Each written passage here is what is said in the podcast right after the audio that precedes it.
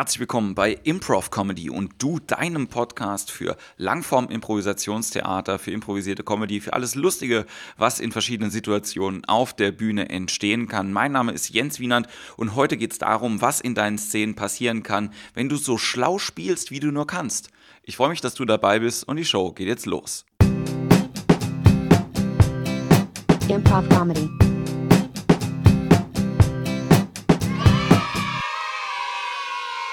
Heute möchte ich mit dir über einen Spruch reden, den ich in Chicago das erste Mal gehört habe, 2014, und der lautete Play on top of your intelligence.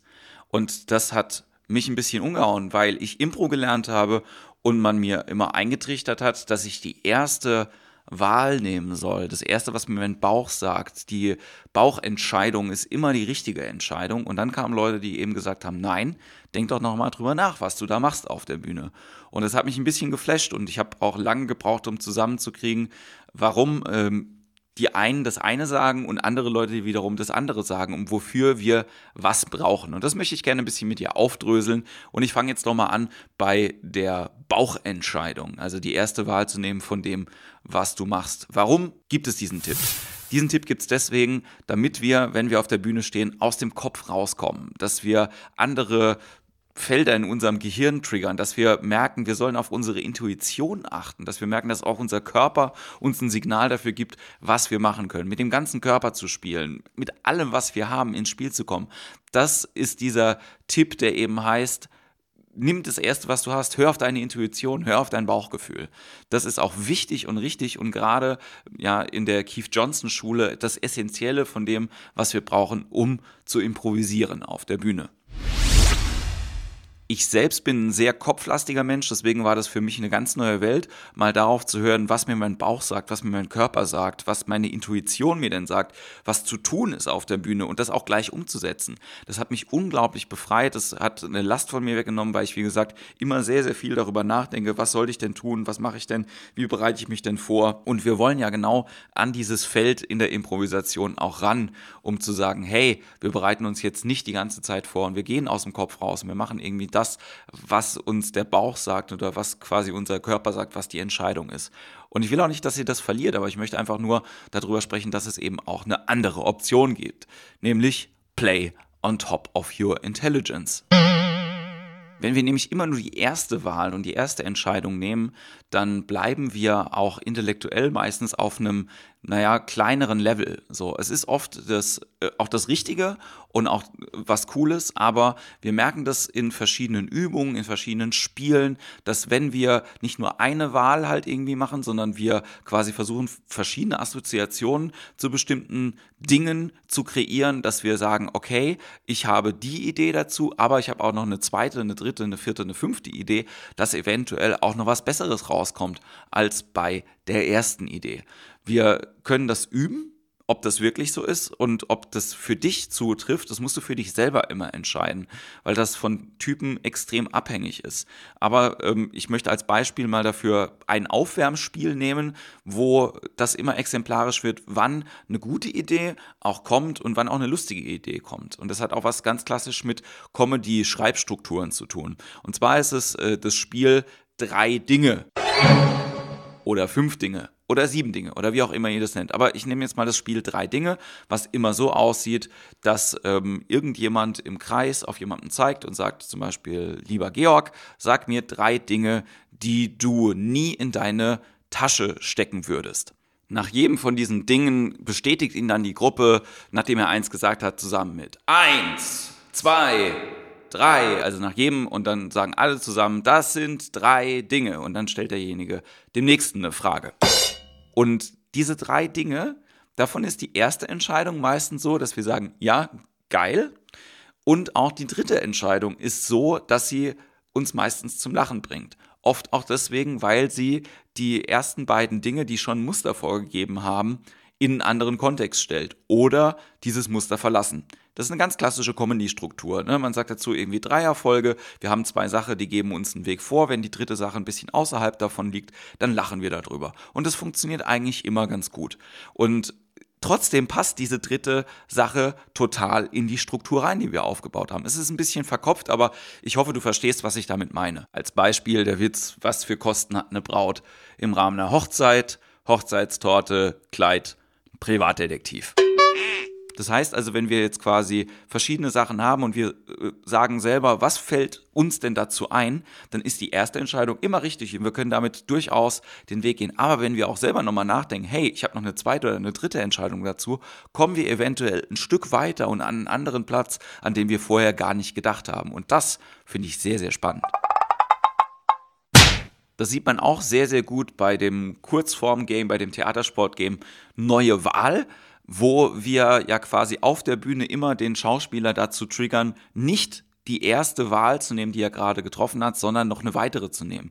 Und je öfter wir das sagen, wir merken manchmal, okay, das, da kommen noch mehr Sachen und die sind manchmal sehr, sehr gut und lustig und abgefahren. Und wenn die Sachen einfach aus dem Kopf kommen und aus diesem in ein Muster reinschießen, was immer dasselbe ist, dann merken wir auch irgendwann, ah, okay, das finden wir auch gut, aber es langweilt uns vielleicht ein bisschen.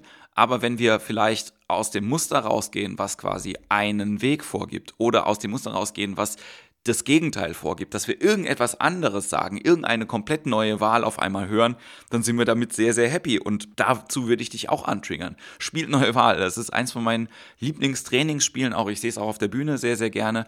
Und neue Wahl bringt halt auch dann etwas einfach zu merken, ah, okay, welchen Weg kann ich noch gehen? Welchen Weg habe ich eventuell noch gar nicht vorbereitet und ich sage trotzdem Ja zu dieser Entscheidung, die ich selber gerade getroffen habe.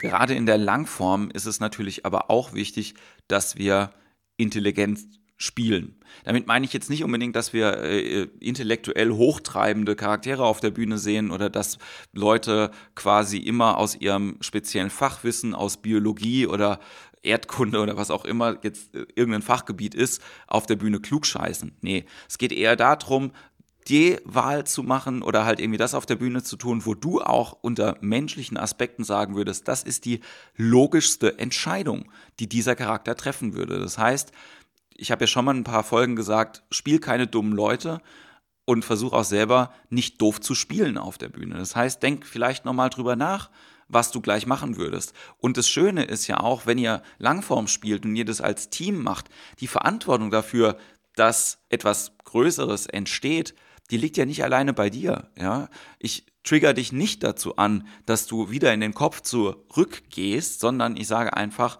wenn ihr trainiert, versucht doch mal die intelligentere Lösung zu finden von dem, was ihr da gerade in der Szene macht. Ist es immer quasi der erste Schritt, den ich mache, oder denke ich vielleicht selber nochmal nach und die dritte oder vierte Assoziation, die ich dazu habe, ist die, die am besten jetzt dazu passt. Weil oft ist es auch so, dass es einfach was mit Überstürzen zu tun hat und diesem Begnügen in dem ersten Impuls und dieses Vertrauen darauf, ja, ja, der ist richtig. Aber wenn man einfach sagt, hey, ich versuche mal on top of my intelligence zu spielen, schau mal, wo du persönlich da rauskommst für mich persönlich ist dieses Play on top of your intelligence eine sehr große eine Möglichkeit, irgendwie kreativ zu werden und eben nicht quasi mich mit meiner ersten Entscheidung begnügen zu müssen und zu denken, ey, das ist ja, also die erste Entscheidung muss die richtige und wichtige sein, sondern nein, auch selber einfach die Freiheit zu haben, nochmal drüber nachzudenken, was ich gerade gemacht habe. Top of Your Intelligence heißt halt auch, dass wenn ich mit meinen Teamkameraden weiß, dass wir in dieser Form spielen, dass wir als Team vielleicht was Größeres erschaffen können. Ja, es ist eine Möglichkeit, kreativ zu sein. Es ist eine Möglichkeit, auch ein bisschen loszulassen. Ja, und ich sage auch, dass es auf die Mischung ankommt zwischen Kopf und Bauch. Ja, also wir haben immer eine intuitive Entscheidung, wir haben auch immer eine äh, intellektuelle Entscheidung und eine emotionale Entscheidung. Und aus diesem Mix machen wir dann etwas auf der Bühne. Und ich kann nur hoffen, dass es dir sehr, sehr viel Spaß macht und äh, dass du sagst, ja, das ist gut, was ich hier mache. Ich hoffe, dass du keine Angst davor hast, dass wenn du intelligent spielst, dass du deine, dass deine Teamkameraden das eventuell nicht mitkriegen. Oder noch schlimmer, dass du Angst hast, dass das Publikum das nicht mitkriegt. Das Publikum kriegt das mit. Keine Angst. Es wird vielleicht nicht irgendwie jeder checken, aber wenn du so schlau spielst, wie du das persönlich kannst, hab keine Angst davor, dass jemand im Publikum sitzt und nicht genau versteht, was du willst. Aber ich sage auch immer, und ich zitiere damit leider auch den Unterhaltungschef vom ZDF, der das irgendwann mal in so einer Rede gesagt hat, ähm, also es ging darum quasi, warum keine neuen Sendeformate beim ZDF irgendwie zu sehen sind. Und er hat gesagt, ja, wir wollen die Leute überraschen, aber wir wollen die Leute nicht schockieren Ich finde beides gut. Ich finde, man kann das durchaus tun. Man kann auch Menschen schockieren, wenn man äh, bestimmte Sachen macht auf der Bühne. Aber du wirst merken, wenn du versuchst, ein bisschen mehr Intelligenz zu spielen auf der Bühne, dass diese Schockmomente, die wir auch oft haben und dieser ja, oft genannte Pipi-Kaka-Humor in der Impro-Welt, dass der gar nicht so oft passieren wird. Ich freue mich total darüber, wenn du das mal ausprobierst und das ist auch meine Challenge für dich diese Woche. Die Challenge besteht darin, dass du einfach mal bei dir selber abchecken sollst, wie und wann du kreativ bist oder wie weit das geht, wenn du länger über eine Sache nachdenkst.